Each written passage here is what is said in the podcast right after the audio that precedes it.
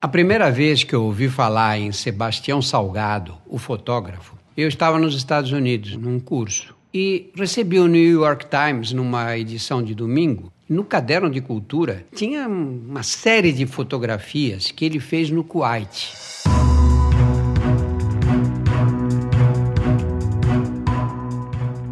Eu sou Drauzio Varela e aqui você vai ouvir outras histórias.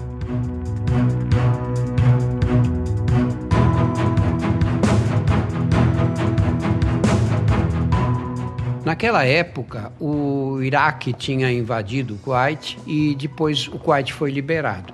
Os iraquianos, quando foram embora, eles puseram fogo nos poços de petróleo. E os poços de petróleo ficaram ardendo e jogando aquela fumaça preta para cima.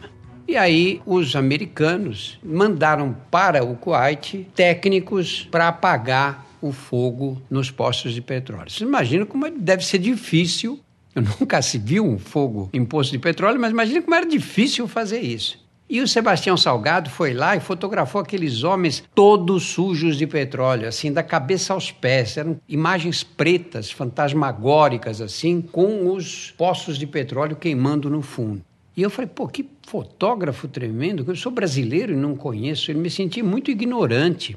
Ele estava numa posição de destaque ali no jornal, naquela edição de domingo. Falei, esse povo aqui nos Estados Unidos deve conhecer o Sebastião Salgado antes de eu conhecê-lo. E a partir daí comecei a ficar muito interessado nas coisas que ele fotografou sempre. E ele tem inúmeras fotografias feitas no mundo inteiro, na África, na Ásia, no Brasil. Ele correu o mundo. Anos atrás, quando ele lançou um dos livros dele, nós fizemos uma entrevista. Eu entrevistei para um programa da Companhia das Letras, que é a editora dele. Né? E aí fiquei muito impressionado com as coisas, histórias que ele contou e tudo. E até brinquei com ele, falei: Olha, Sebastião, eu já fiz bastante coisa na vida, fiz especialmente aquelas que eu achei que devia fazer. Então não tenho inveja dos outros, mesmo as pessoas muito realizadas na profissão e tudo, não tem esse sentimento. Falei, você eu invejo. Eu invejo porque você conheceu o mundo inteiro. Ele andou por todas as partes, fotografando. E teve, assim, um grau de penetração nas sociedades que ele fotografou impressionantes.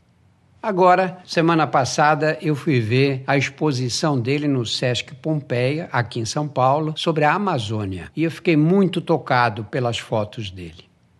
Primeiro, porque ele fotografou áreas que as pessoas normalmente não conhecem. A gente está habituado a ver essas imagens da Amazônia como se a floresta fosse um tapete, e um tapete homogêneo.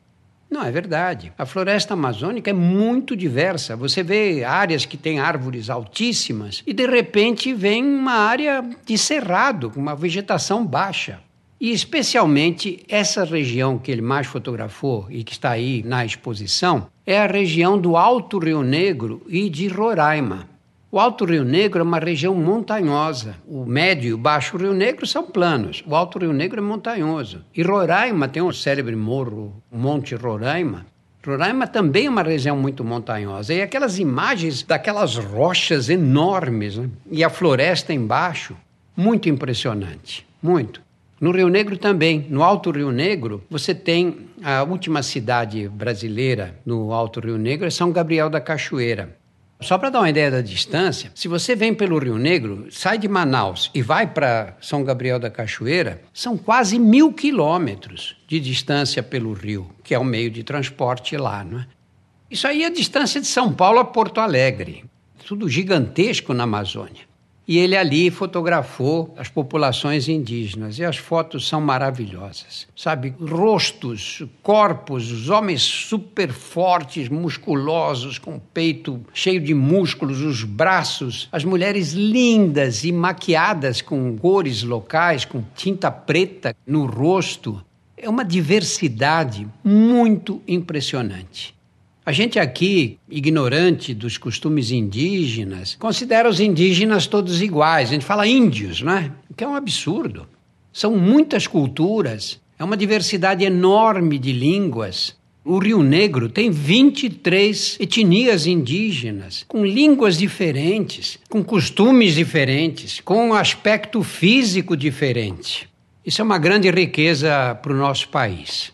Ela tem que ser preservada de qualquer maneira. E o Sebastião Salgado, grande fotógrafo, faz isso com muito respeito e dignidade, respeitando a dignidade das pessoas que moram na floresta.